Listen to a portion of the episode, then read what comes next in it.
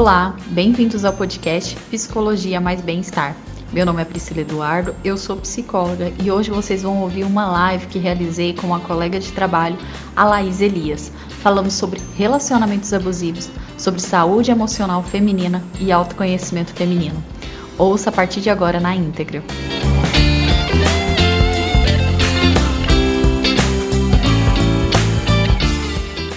Olá! Como vocês estão? Meu nome é Priscila Eduardo, eu sou psicóloga e hoje nós vamos falar sobre saúde mental feminina. Isso mesmo. Hoje o assunto vai ser bem amplo, vamos tentar trazer em 40 minutinhos um pouco sobre as demandas da mulher, um pouco da demanda do feminino, esse lugar que nos cabe, né? E que é interessante a gente poder criar esse lugar para a gente ampliar um pouco as nossas dores, nossos afetos, as nossas provocações diárias. Então, bem-vinda, Fernanda. Como é que você tá? Hoje a convidada vai ser a Laís. Vou aguardar ela chegando aqui. E já queria, né, é, trazer um pouquinho sobre todo o processo de autoconhecimento, todo o processo de pertencimento que a mulher às vezes, né, se coloca nesse papel de necessidade. Então, por, por isso é o motivo da gente criar essa, esse bate-papo, esse tema dessa live, porque eu recebo no consultório várias mulheres pedindo ajuda, pedindo socorro e aqui vai ser um bate-papo com uma pessoa, com uma colega de trabalho, estudou junto comigo e também trabalha com várias mulheres. Então ela já entrou aqui, vou convidá-la. A Maria Rita estava cantando aqui, vou tirar ela para a gente é, conversar. Laís, te chamei. Olá, tudo bem? Oi, Priscila, tô bem, você? Ótimo! Você tá me ouvindo bem? Tá tudo certo? Tá, tudo certo. E você? Tudo certo também. Então, é, eu já falei um pouquinho aqui, né?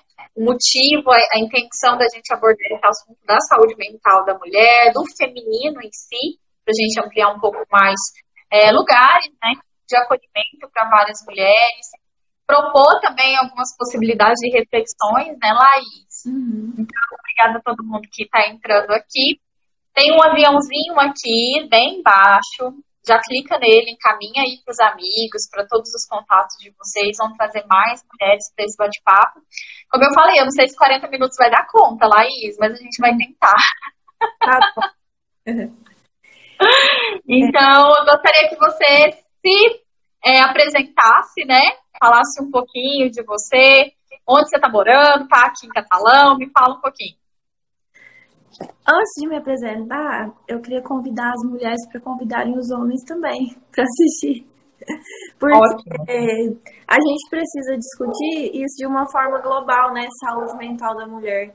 É uma coisa que todo mundo tem que se responsabilizar, não só nós que somos mulheres, né? Beber desse conhecimento, mas os homens também. Então é importante mandar também para os homens, né? Os homens aí das vidas de vocês, é, para assistir também. Meu nome é Laís, eu sou psicóloga, sou graduada pela UFG desde 2014, né, Priscila? Sim. Estamos ficando velhas de, de profissão, a velha guarda da UFG. Aí a Mila entrou aqui, ela, ela, é nossa veterana, ela tem história para contar com a gente também. Eu vi ela aqui, bem-vinda, Yamila. Então, é, a gente, é, eu sou formada né, pelo UFG, Psicologia. Desde então, assim, desde quando a gente formou praticamente, eu atuo na área de saúde, é, saúde pública, e sempre trabalhei na atenção primária, fiz residência multiprofissional em saúde da família e comunidade. E atualmente né, eu já não estou mais na, na, atenção primária, eu estou na urgência e emergência, trabalho na UPA daqui de Catalão e estou aí nessa nova experiência de, de, do setor intermediário, né?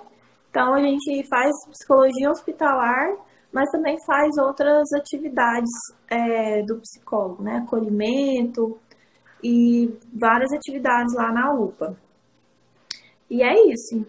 Também sou especialista em psicologia do trânsito, mas nunca usei para nada essa especialização, também não tem problema com isso, não. É Além disso, você também atende né, online. Isso, também faço atendimento online. Eu meio que aposentei a minha vida de blogueira, né? Eu já fui blogueira no Instagram. É, porque... blogueira. É, aposentei. Mas eu, assim, eu aposentei porque por falta de tempo mesmo para produzir conteúdo, né? Porque é muito difícil para quem acha que é fácil, assim, vai lá, grava um vídeo facinho, de boa, não é. É bem complexo, você sabe disso, né, Priscila? Então, é, eu meio que aposentei. Só um minutinho, minha gata tá gritando. Eu ouvi.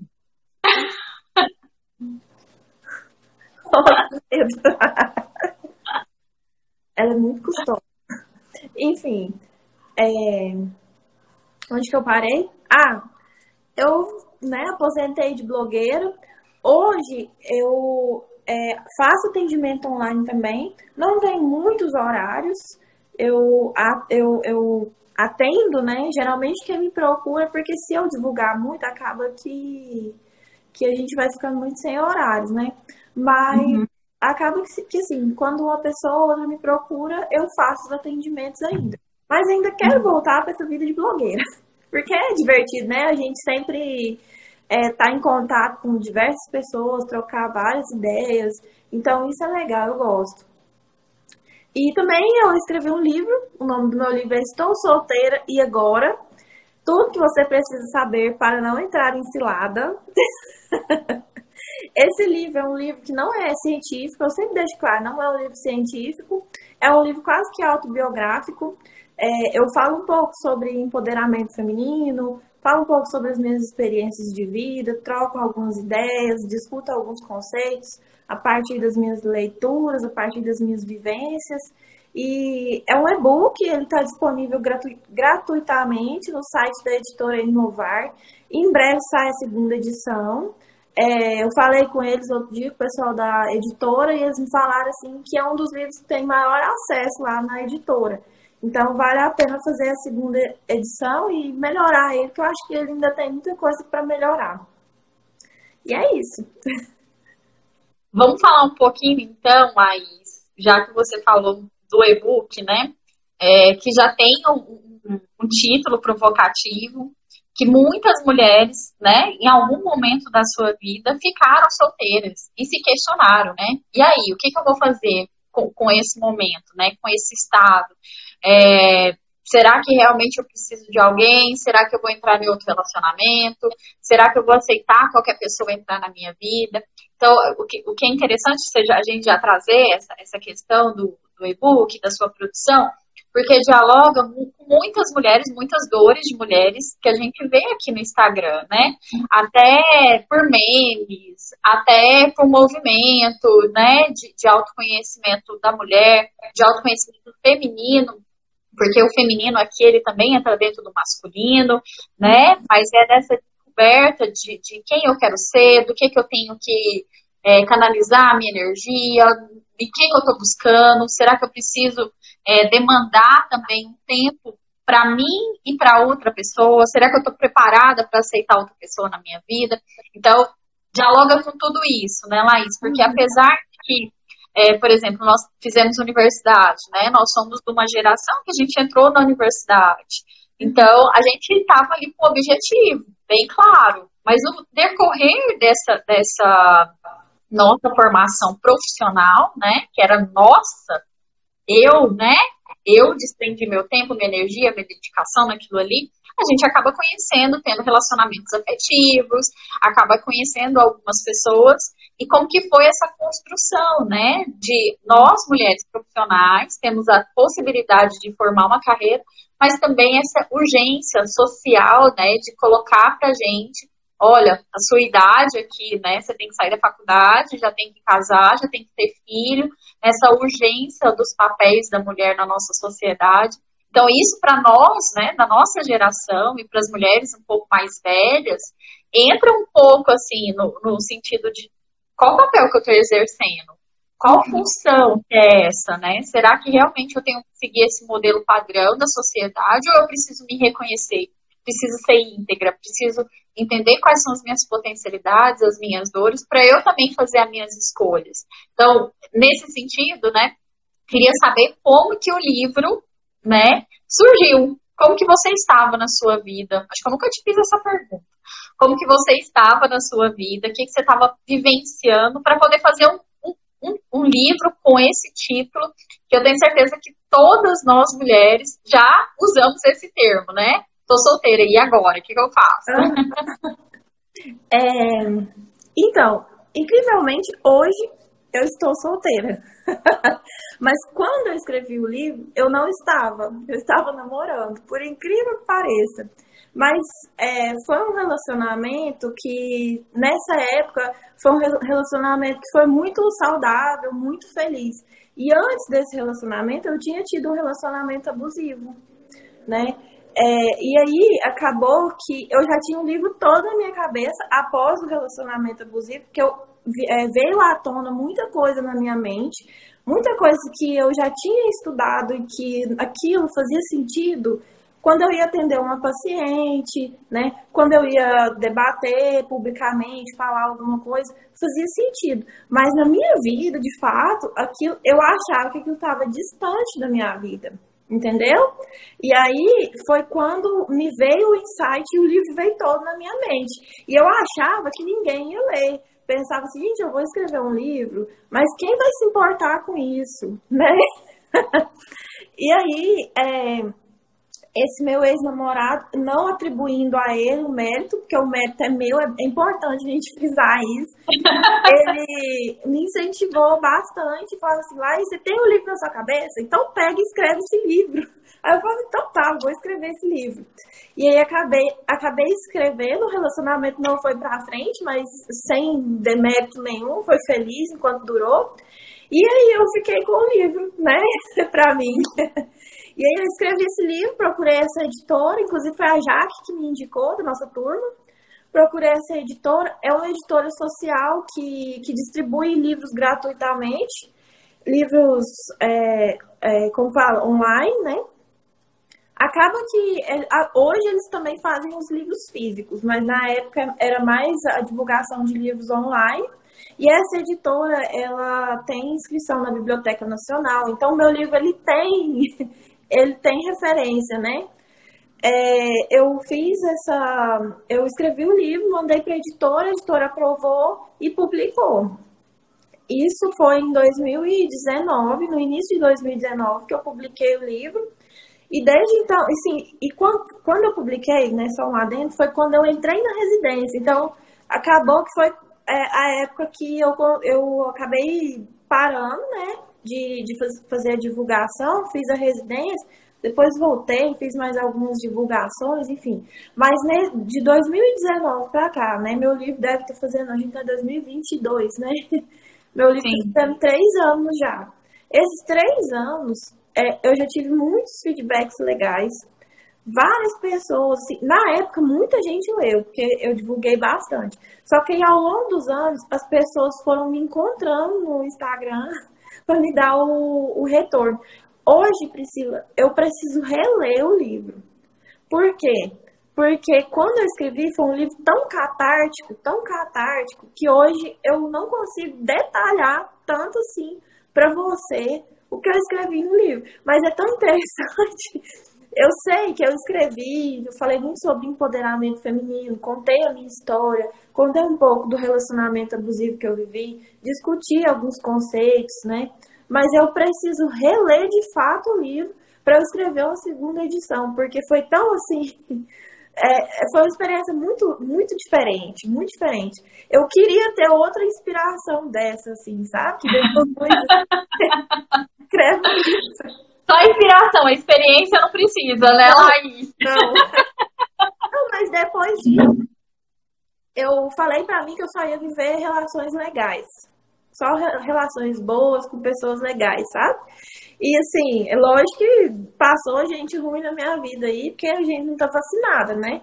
É igual a vacina do Covid. pode pegar Covid, mas às vezes você pegando vai ser mais, mais brando, né? então, é, depois dessas experiências, das leituras que eu fiz, né, eu tenho tido relações mais saudáveis. E passei a estudar muito sobre violência doméstica. Fiz um, um, o TCC da minha residência, foi na área de violência doméstica. Então, essa área aí de, de violência e em contrapartida, né, o empoderamento feminino, que é uma palavra que popularizou, mas ela é uma palavra muito é, que a gente né, pode utilizar ela ainda, é, é um, foi um processo interessante, assim, de autodescoberta, de muita terapia também, foi bem legal. É, lógico que... Porque foi... quando a gente fala sobre empoderamento feminino, é, para nós da psicologia, a gente está falando de rompimento, né? A gente está falando de sair de uma situação de alienação, romper aquela situação e ter um processo de, de, de, de auto. Podemos falar aqui de autoconhecimento, mas é de investimento naquilo que realmente você acredita, né, Laís? Uhum. Com certeza. Priscila, eu falo que é como se fosse uma venda. Toda mulher, quando a, quando a gente cresce, a cultura, tudo que está em volta da gente, constrói a gente, né? Existe um modelo de mulher ser seguido, e aí esse modelo, o tempo todo a gente é moldada para cumprir esse protocolo social, né? Essa receita cultural, como diz a música. E aí, é, esse, esse protocolo, essa receita, muitas vezes ela adoece, muitas vezes não. Na grande maioria das vezes. Por isso que a gente fala de saúde mental da mulher, não tem como a gente dissociar essas, esses, essas questões, né? Então, é, até mesmo que, que a gente fala assim, por que, que a gente que é mulher, a gente se preocupa tanto com relacionamento? Você pode, se fizer um comparativo de mulheres e homens, pode ser até homens homossexuais, né? se a gente fizer um comparativo, e eu estou falando aqui de forma ilustrativa, porque esse conceito de homem e mulher, ele é bastante questionável hoje em dia, né? Quando a gente fala de questões de identificação de gênero, é, é um conceito questionável. É a minha tela que tá, que tá meio... É... Não, tá normal. Ah, não, então tá. Eu acho que eu passo, tô só aqui, então. Então, esse conceito, né, ele é questionável mas quando a gente fala de ser mulher, a gente fala, tem uma autora no, do, da UNB, uma professora da UNB, inclusive ela passou um fantástico, o nome dela é Valesca Zanello. Não sei se você já ouviu falar. Não. Ela escreveu um livro que chama Saúde Mental, Gênero e Dispositivos. Eu até utilizei esse livro no meu TCC da residência ela fala do, do conceito de dispositivo amoroso. A gente, enquanto mulher, a gente sofre uma pedagogia afetiva, como se fosse uma pedagogia afetiva ao longo da nossa vida. Essa pedagogia é toda a cultura ensinando a gente a ser mulher. E aí, a partir dessa pedagogia afetiva, né, é, ela cria alguns dispositivos. Um, um deles, e talvez o mais é, importante, né, o que mais tem peso na vida, no comportamento das mulheres, é o dispositivo amoroso. Por quê? Porque a gente cresce em mente que a gente tem que ter um relacionamento. A todo custo. E aí isso é problemático, por quê? Porque muitas mulheres, quando internalizam excessivamente esse dispositivo amoroso, essa vontade de amar, de ter alguém, não é que a gente não pode amar, querer amar e querer ser amada. Não é esse o problema. A gente pode querer amar, a gente pode querer ser amada. Mas a gente não pode ser guiado pelo dispositivo amoroso. Por quê? Porque quando a gente é guiado pelo dispositivo amoroso, a gente tem uma busca incessante e a gente dificilmente consegue se separar de pessoas que não fazem bem pra gente. E aí, e também a gente se cega para situações que geram algum tipo de perigo pra gente. Né? A gente começa a ignorar os sinais. Às vezes o cara é um, como diz a, a professora, né? Ela, ela fala, às vezes o cara é um perebento, e aí a gente não percebe isso, ou a gente não quer perceber porque a gente quer a todo custo ter alguém. É, ela fala que os homens ele, eles aprendem a amar várias coisas na vida, né? As mulheres aprendem a amar os homens. E aí esse é o centro da vida afetiva das mulheres, e aí o resto orbita em volta, né? Trabalho, é, que mais? Família. E aí, né? Outro conceito extremamente importante é o do dispositivo materno, que ele vem depois do dispositivo amoroso. Né? Uhum. Muitas mulheres é, se sentem muito na obrigação de ter é, filhos. E aí, quando você pode perceber, você já tem um tempo de casada. Eu tenho Sim. 100% de certeza que alguém já te perguntou se você não vai ter filho. No outro dia depois do casamento. Acho que no dia do casamento. Exatamente. Então, esse dispositivo materno também é extremamente problemático. Por quê? Uhum. Porque ele não dá escolha, né? A maternidade é compulsória. Ele não dá escolha. A gente tem que ser mãe. Então, esses dispositivos, Priscila, eles muitas vezes eles são adoecedores. Por quê? Porque existe outro conceito que a gente chama de prateleira do amor. O que é essa prateleira do amor? É uma prateleira que classifica as mulheres. Que, no geral, quem está no topo dessa prateleira são as mulheres brancas, heterossexuais, loiras, padrão, né, magras e de, é, de alta renda, né? Pessoa de classe socioeconômica alta. Então, aí, cada característica dessa que a mulher não tem é como se ela descesse um degrau da prateleira do amor. Né? E aí, quando, quando a mulher não cumpre nenhum desses itens da prateleira do amor, ela não, na, a nossa sociedade entende que essa mulher não é para casar. Entendeu? Então, esses, todos esses dispositivos, todos esses mecanismos, essas tecnologias de gênero vão adoecendo a gente, porque dificilmente uma mulher consegue alcançar esse padrão. Dificilmente. A gente não se vê, a gente não se identifica. Como que a gente vai identificar com esse padrão, Laís? Exatamente. E é um padrão europeu, né? E aí entra a questão histórica. Porque a gente, a gente, o Brasil, principalmente, é um país que foi colonizado por europeus. E aí entra também essa questão histórica, né? Entra muito a questão do racismo, que a gente não tem como a gente descolar esse tema do gênero com as questões do racismo. O racismo no Brasil, principalmente para as mulheres, ele é extremamente nocivo. Né? Ele já, por si só, já é uma coisa nociva, mas quando se fala de mulheres, é extremamente nocivo. É, a chance de uma mulher preta sofrer algum tipo de violência é três vezes maior que de uma mulher branca. Eu já sofri violência doméstica, né? Eu sou uma mulher branca. É, mas a, a chance de uma mulher da, da mesma idade que eu, né, com características, mas que seja preta, sofrer violência doméstica é três vezes mais. Então, o racismo, ele entra em todas as esferas da sociedade e ele interfere na saúde mental de, de todas as formas. Eu sou uma psicóloga hoje, né, que eu não consigo dissociar, principalmente trabalhando no SUS, dissociar é, esses fatores sociais da saúde mental das pessoas. Porque não tem como olhar o Brasil com essa diversidade, com essa desigualdade social, olhar o, nosso país é, de uma forma descolada desses fatores, sabe? E aí isso é extremamente adoecedor. Porque, por exemplo, quando a gente fala de trabalho, é, grande, os grandes prejudicados aí na pandemia foi, foram as mulheres, as pessoas pretas, né?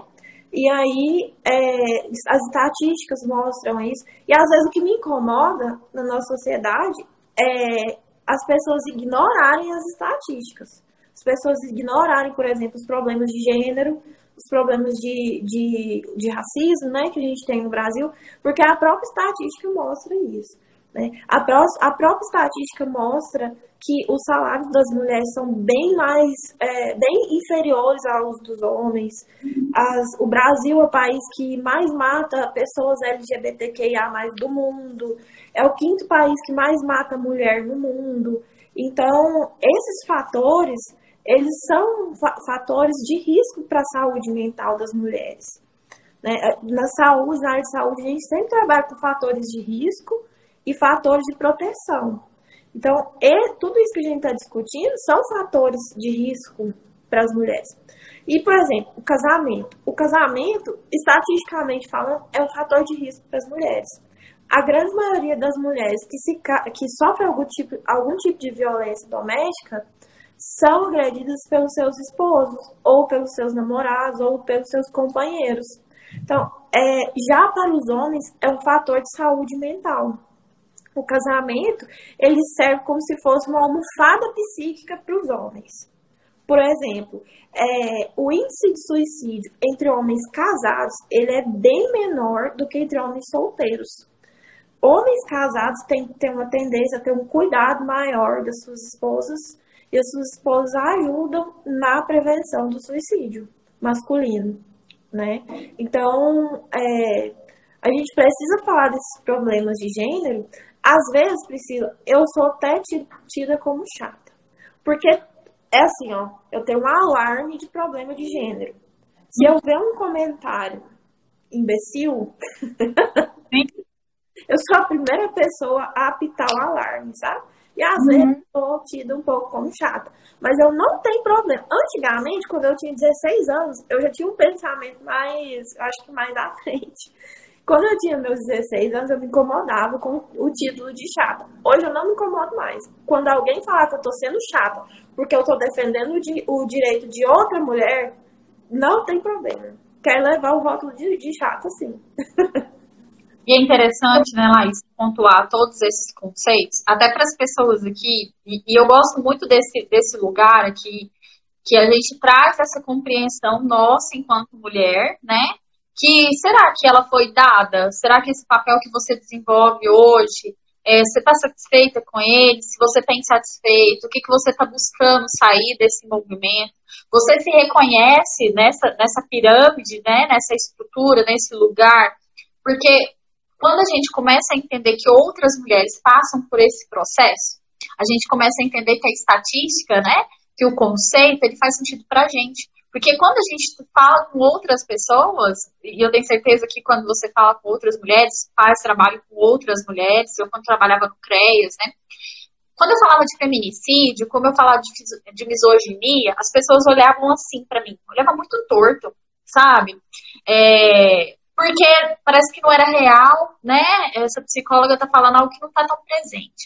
Mas quando a gente traz que, olha, isso está acontecendo com você, essa violência psicológica está acontecendo contigo, essa violência, né? É, moral, patrimonial está acontecendo com você, a mulher começa a se identificar nesse processo e começa a entender o que é misoginia, começa a entender o que é um feminicídio, começa a entender essa estrutura, né, que, que cabe essa, essa forma de ser, essa forma de estar nossa, de comportar, que foi no, nos moldada, né? Que foi, olha, é assim que tem que ser. É nesse papel que você tem que seguir. E quando isso choca, né, isso confronta a gente, que seja na nossa história de vida, que seja na nossa escolha, que seja no trabalho, que seja nessa ressignificação dos nossos espaços, isso nos, nos, traz uma provocação, né? Nos traz esse desconforto. E com esse desconforto que a gente começa a ver outras realidades. Ver que, olha, o que, que você está colocando como prioridade hoje, mulher, na sua vida? Você está sentindo exausta no seu trabalho, exausta no seu relacionamento? Então, por que você está sentindo exausta? Né? Por que você está sentindo exausta? Você está sentindo exausta por conta de vários fatores. Eu, uma, a gente colocou uma caixinha lá, né, de perguntas. Uma mulher falou assim: ah, essa cobrança que eu sinto demais. Por quê? Porque realmente a gente está nesse processo que está sempre se cobrando.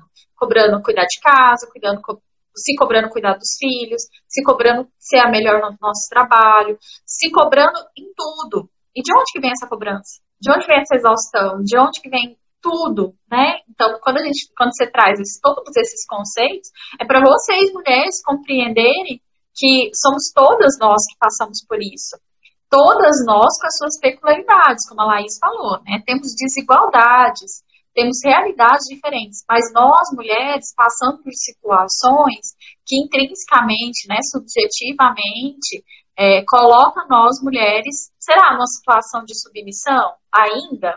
né, Laís? Será que ainda a gente está nesse papel de submissão? Porque se a gente está falando de empoderamento, quer dizer que a gente saiu de um lugar que não, né, não estava na mesma hierarquia, a gente estava num lugar inferior. Então aí entra a provocação de gênero, né? Que ainda na nossa sociedade, eu espero que daqui a alguns anos, daqui a uns 100 anos, por exemplo, as coisas sejam melhores. Porque eu estava assistindo um filme, Mulheres ao Poder, você já assistiu? Não. Já fica uma dica aqui. Que conta as mulheres é, no, no Miss Mundo em 1970.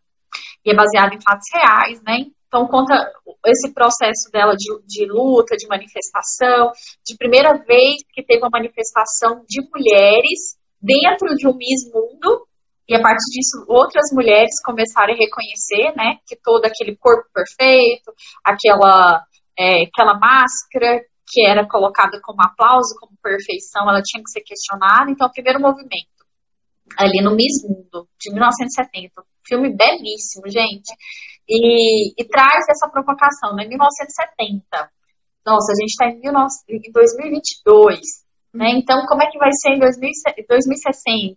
Então, entende que, que, que, esse processo, né, começa, a gente começa a entender o quanto que é devagar, de todas essas lutas que a gente está falando, é um processo muito devagar. Só que nessa, nessa trajetória de ser devagar, quem sente somos nós. Quem está sentindo diariamente, quem está realmente adoecida, né? Quem está com a sua, a sua, saúde mental abalada, a sua saúde psíquica ainda precisando de cuidado, somos nós. E vem o questionamento: será que você, mulher, reconhece que você precisa de ajuda? Ou será que você está conseguindo dar conta de tudo? Sim, e pensando no que você está falando, Priscila, eu fico lembrando, né? As queixas né, de, das pacientes que a gente atende, principalmente de urgência, emergência, são sempre repetidas sempre. É, sobrecarga, é, relacionamento abusivo, que é mais? No geral é isso, sobrecarga ou relacionamento abusivo. Ou é, em forma de ansiedade, né, Laís? Ou é, ansiedade. Pânico. Mas é assim, a pessoa chega com ansiedade, a ansiedade, ela é só o que a gente está vendo. E aí, quando a gente vai investigar né, o fundo dessa ansiedade, mesmo que a pessoa fala assim, eu tô, tô ansiosa sem motivo. Não tem motivo para eu estar ansiosa. Eu simplesmente estou ansiosa.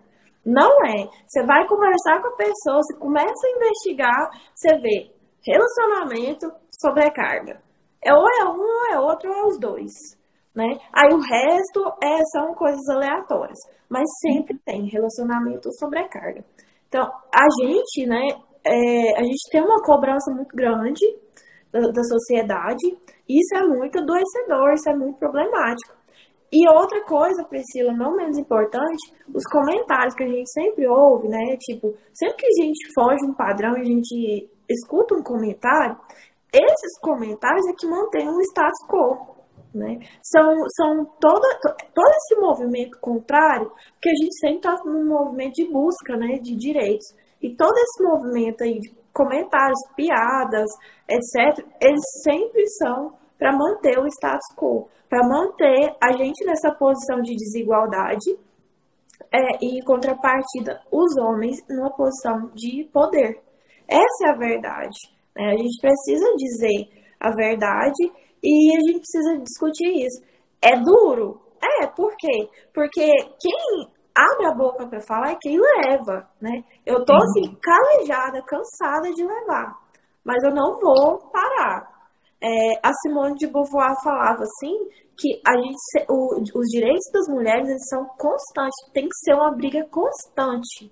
Se a gente parar, a gente retrocede, porque sempre que vem uma situação de crise, seja socioeconômica, seja sanitária, é, a gente perde direito. Sempre quem perde direitos são as mulheres e também é, as pessoas pretas.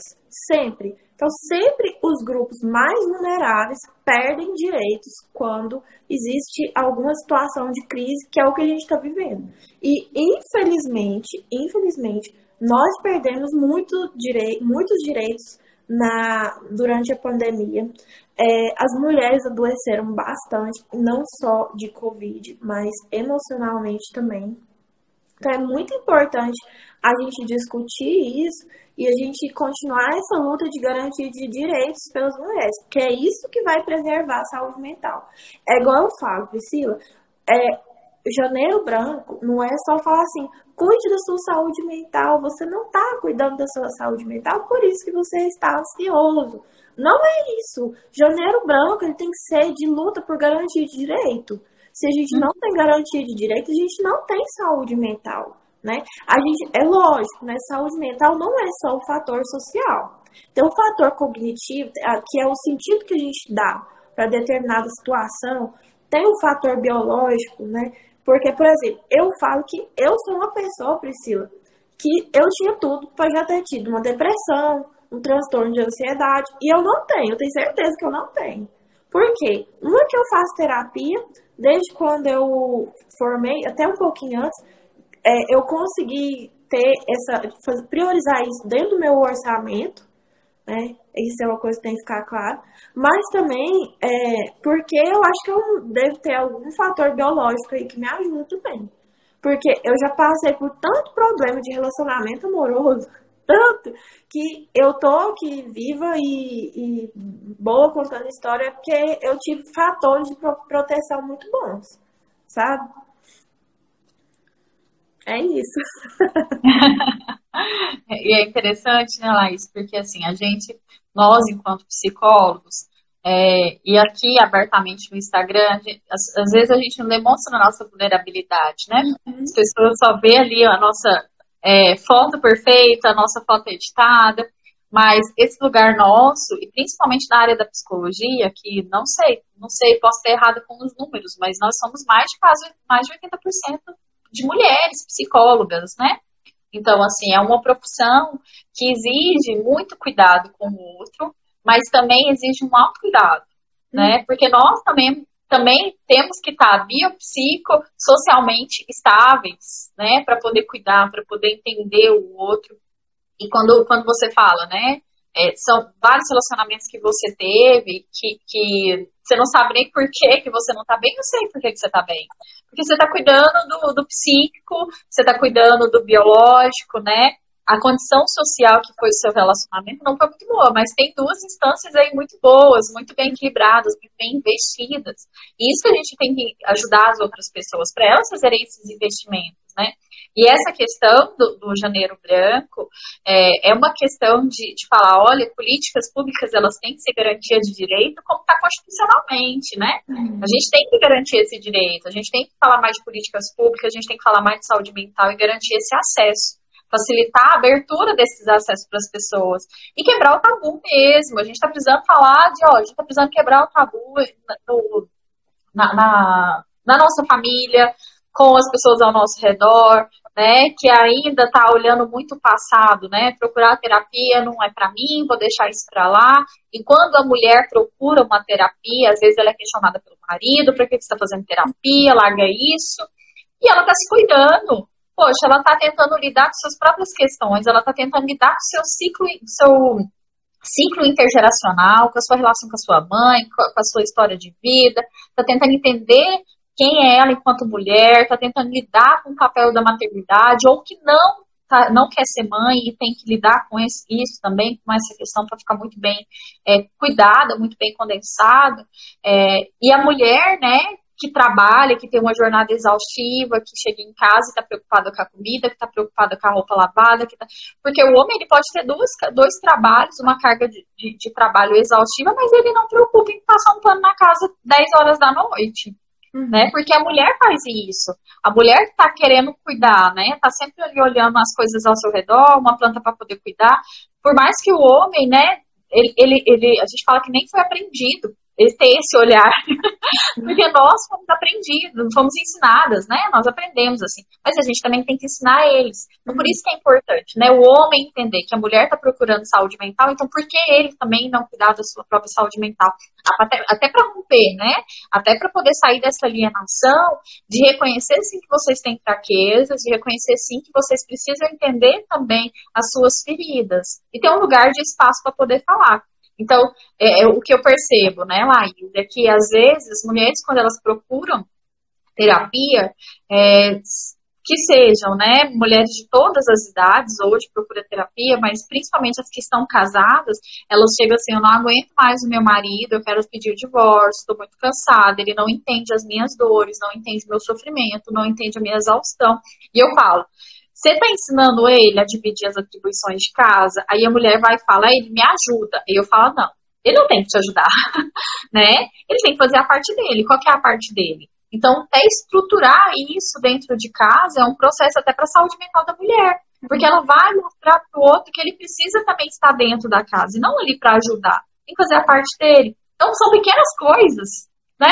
São pequenos movimentos que são garantidos para a mulher, para ela ficar bem consigo mesma, para ter um momento de um autocuidado, que não seja só na hora de ir no banheiro, né? Mas que seja no momento de falar assim, nossa, essa louça hoje não vai ser eu, vai ser ele né? É, esse cuidado com a casa é dele, não é meu. Então, assim, a gente também tem que sair, tem que ceder um pouco esse lugar. Porque não adianta só a gente querer discutir, conversar, falar, falar, mas também se a gente não abrir mão desse lugar, né? De tentar dar conta de tudo. Porque a gente tá querendo dar conta de tudo. é, eu acho, Priscila, é, a gente já tá encerrando? é, são nove e sete. Sim, eu acho que é um trabalho de formiguinha, mas a gente consegue transformar. Eu vejo assim, pela, pelo meu pai, pelo meu irmão, sabe? Eu já bati tanto na tecla com eles, tanto, tanto, tanto, que hoje eu vejo transformação, sabe? E eles já me, ver, já me viram sofrendo tanto e discutindo o meu sofrimento, né? Eu falando sobre o meu sofrimento, explicando para eles, olha, é assim, assim, assado. Eu sempre explico, sabe? que eu vi a transformação deles, sabe? Inclusive, assim, não só é, no, no, cotidiano, mas comigo, no tratamento comigo. Então, é possível. É lógico que tem coisa que é muito difícil de, de desconstruir. Tem alguns homens que eles são quase que impossíveis. Mas não quer dizer que, que a gente não consegue influenciar positivamente. É lógico que quem tem que ter esse tipo de iniciativa são eles, não somos nós. Mas uma vez que eles não conseguem, né? Se a gente puder influenciar positivamente, melhor, né? Então, é, eu acho que é isso. É, e assim, Laís, só para a gente poder finalizar, eu fechei a caixinha de comentários, só porque estava no seu rosto, Aí agora eu abro aqui para quem tiver pergunta, vocês colocam aqui nessa caixinha aqui, ó, de um ponto de interrogação, que a gente já vai abrir para pergunta. Mas assim, quero agradecer a todo mundo que está entrando aqui, que está nesse bate-papo, porque a gente, nós, enquanto mulheres, eu sei, até o nosso tom de voz altera, né? Quando a gente quer falar sobre saúde mental feminina, porque esse espaço que é, que é nosso, só nós sabemos das nossas dores, né?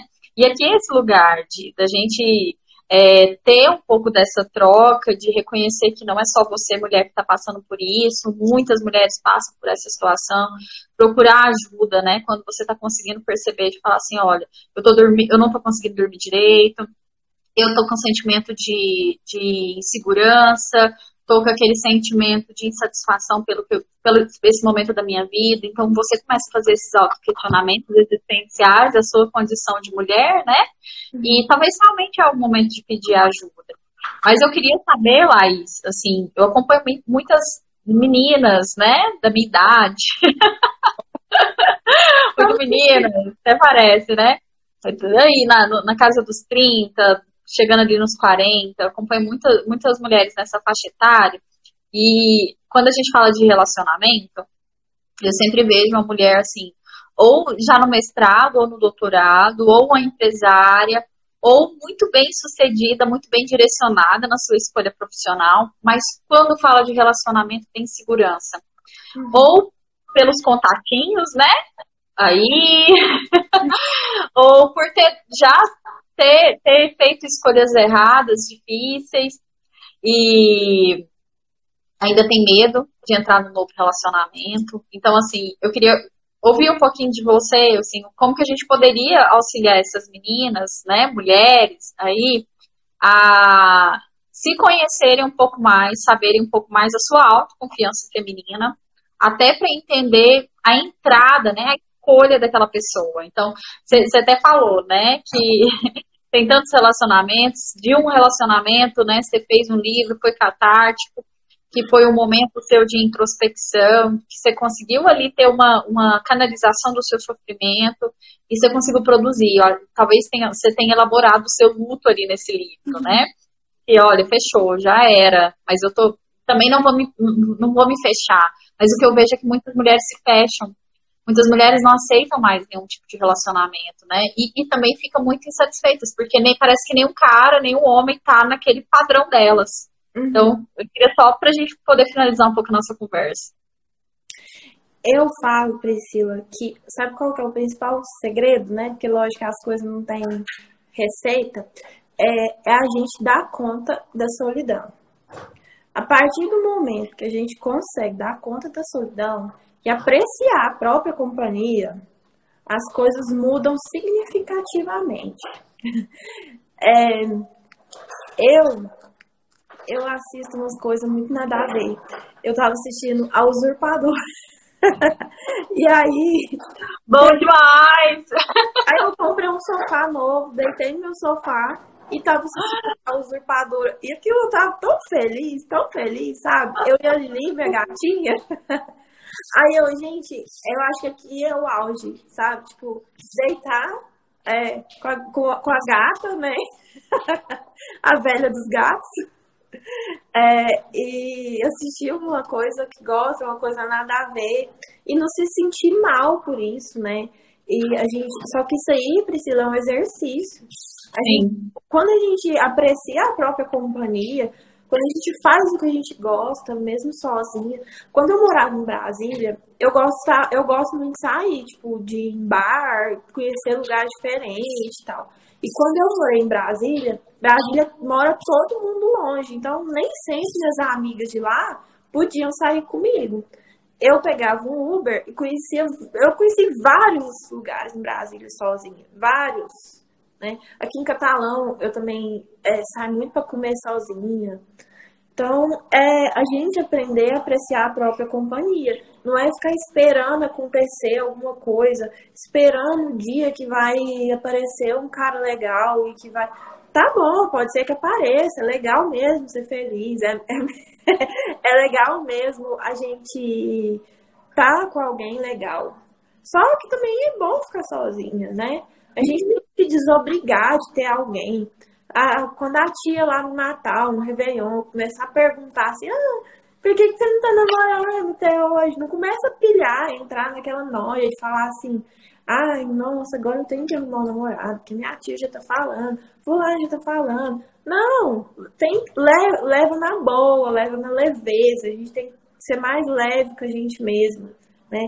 Apreciar mais a própria imagem também fazer um exercício físico. Gente, faz exercício físico. Eu não tô conseguindo fazer esses dias porque eu tô muito cansada, mas eu, eu tenho minha vida hoje em dia ativa no exercício físico, cuidar de você, cuidar da sua parte emocional, cuidar da sua estética. É importante também cuidar da estética, não de uma forma alienada, né? Mas de uma forma saudável. E, e, e ser boa para si, não necessariamente ser. Aí entra a síndrome da boazinha, né? Não necessariamente ter que ser boa para os outros o tempo todo, que satisfazer a vontade dos outros o tempo todo, né? A gente é treinada o tempo todo a servir. E, e aí isso é muito problemático. Eu falo que a gente que é profissional da saúde, isso ainda é mais complexo ainda, Priscila. Porque a gente cuida o tempo todo das pessoas. O tempo todo. A gente exercita essa síndrome da boazinha o tempo todo. Então a gente tem que se policiar para a gente não ser essa pessoa que o tempo todo tem que ser bom para alguém, tem que ser boa para alguém. A gente tem que ser boa para a gente mesmo. E se sobrar alguma coisa, a gente é boa para os outros também. Não, é, não quer dizer que a gente tem que ser ruim para os outros. Né? Uma coisa, o, é, o bom e o mal não necessariamente são antagônicos. Uma coisa não, não tem nada a ver com a outra. A gente não precisa se tornar uma pessoa ruim para os outros. Mas a gente também não precisa é, o tempo todo estar à disposição para o outro.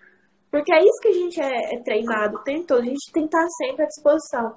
Quantas vezes a gente deixa de fazer uma coisa para a gente para fazer para o outro? Sim. É muito problemático. E, e, é o que eu sempre falo, eu, eu gosto de falar para as minhas pacientes assim, o que, que é prioridade na sua vida? A partir do momento que você coloca o outro como prioridade, você esquece de você.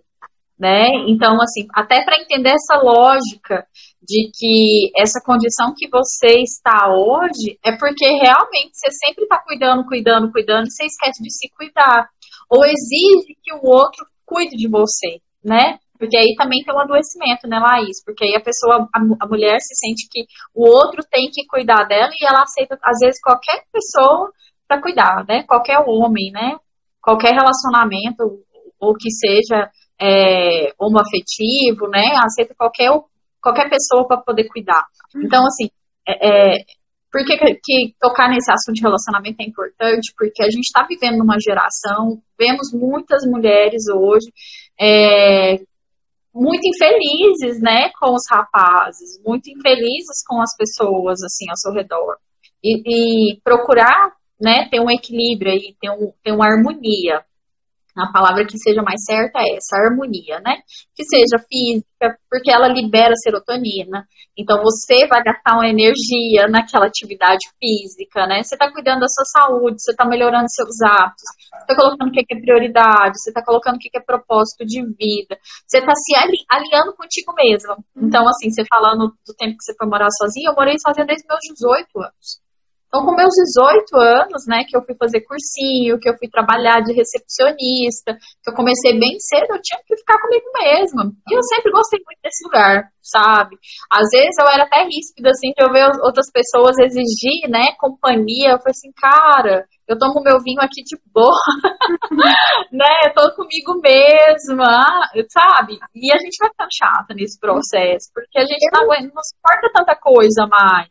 Então, assim, hoje eu tô casada, o Vinícius tá na minha vida, a gente tava até brincando, né? Ele tá na minha vida há 12 anos. E nesses 12 anos eu morei sozinha muito tempo. Eu fui para Rio Quente, fiquei lá um ano, dois anos quase. Fui para Chapada, fiquei sozinha. Mas, terça-feira eu chegava, comprava um vinho para mim e tomava sozinha, e tava muito bem. Assistia minha série, lia um livro, gostava da minha própria companhia, falava sozinha mesmo, falar sozinha é muito bom, né? Você martela ali contigo, te processa, te ajuda a processar algumas questões, te faz ouvir, te faz entender. Então, assim, até para a gente poder finalizar, tem perguntinhas aqui, vamos responder para a gente finalizar, né? Porque já deu uma hora de conversa.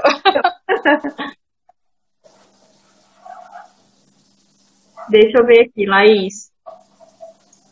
É, considero que está na cultura brasileira e talvez mundial. O Glauber Soares disse, né? E acho que tem aquele momento que a gente estava falando na, na nossa construção, né? de uhum. mulheres. Vou colocar aqui. Essa aqui foi um apontamento, nem foi uma questão, mas foi uma reflexão, e é isso mesmo, Cláudia. Obrigada por estar aqui compartilhando esse momento com a gente. Como a Laís falou, vamos trazer mais homens para cá para essa discussão. e realmente está na cultura. Mas será que a gente precisa entender essa cultura como eu nasci assim, eu cresci assim, você sempre é assim? Não, né? O que, que você está querendo mostrar para os seus filhos? O ensinamento diário das pessoas ao seu redor, o que, que você está falando para você também é importante para romper isso, né, Laís? Uhum, com certeza, né? E cada Aí, a... processo, né? Isso. Aí ele para um apoio maior, as mulheres, os filhos e as filhas não devem serem orientados já na infância, ele questiona, né? Com certeza, sem sombra de dúvidas. Muito uhum. importante a gente educar nossas crianças de forma que elas cresçam entendendo que a gente tem que viver uma igualdade de gênero, né? Uhum. Muito importante. Sim. E que aí cabe o respeito, né, Laís? Apesar de tudo, é o respeito. Como é que você vai viver com uma pessoa, e a gente falando da solidão, né? Porque mesmo no casamento você vai se sentir sozinho, porque você vai estar contigo mesmo. Né? Então, entender que esse processo é natural do, do seu autorrespeito, do respeito pelo outro. Então, eu vi aqui tem muitos agradecimentos. Obrigada, gente, todo mundo que pôde participar. A live vai estar salva. Laís, quero agradecer imensamente. Como eu falei, eu acho que 40 minutos não dá conta, né? Uhum. Em outros momentos a gente vai fazer outros bate-papos. Quero agradecer muito, muito, muito sua oportunidade, seu tempo, sua disposição. E eu queria saber qual livro que você está lendo, para a gente deixar aqui de dicas de leitura. Então, Priscila, eu tô numa fase que eu tô muito atarefada, muito ocupada. Ultimamente eu tô lendo mais coisa de psicologia e saúde pública. Mas e o que, que você tá assistindo então? Mas eu vou deixar. Terminei a usurpadora, né? Não, mas eu assisti um filme muito legal semana passada que eu acho que tem a ver com o que a gente tá falando. É, chama Love, Lovelace. Tem ele na Amazon. É a história do primeiro filme pornô é, profissional que teve no mundo. Porque antes era tudo caseiro, né? Só que por que, que é importante a gente. É, por que, que entra nessa discussão, né? A mulher, a, a mulher que fez o, o filme, a atriz, ela sofreu violência, ela fez é, obrigada pelo marido, né? Porque o marido era um picareta. É, primeiro ela sofreu violência dos pais e depois casou com esse cara e o cara era um picareta. Eu tô contando, né? O cara era um picareta e, e aí para pagar uma dívida ele fez ela gravar esse filme pornô. E aí o resto eu não vou contar. Ótimo. Você me passa o nome direitinho, porque aí eu vou deixar lá na descrição de, desse, dessa nossa live. E, né, então a gente falando de filme, de série, a, eu vou deixar como indicação aqui Mulheres ao Poder, que é um filme maravilhoso. Eu assisti na HBO Signature, então acho que não tem no stream aí de, de Amazon, de, de Netflix, mas está no, HBO. Quem tiver acesso, assistem que é um filme muito, muito bom. Eu queria ter assistido esse filme um tempinho atrás. Acho que, se não me engano, é de 2019, 2020, alguma coisa assim. Mas é um filme muito bom, recomendo para vocês. Obrigada. Laís, é, para quem quiser o seu livro, onde que está disponível? Na editora Inovar. Você digita lá no Google Inovar, aí tem um setor, um, um, uma seção lá de livros diversos. Aí você procura lá, você encontra para baixar gratuitamente o meu livro. Priscila, tá. eu queria te agradecer o convite, foi muito legal o papo, né? Que possamos conversar mais vezes sobre esse assunto. Eu gosto muito de falar sobre isso, né? Pretendo estudar mais, porque eu acho que a gente é uma coisa que a gente nunca está pronta. Sim. Então, eu pretendo estudar mais sobre esse assunto para poder contribuir mais com as pessoas, né? Com a minha profissão, né? E tudo.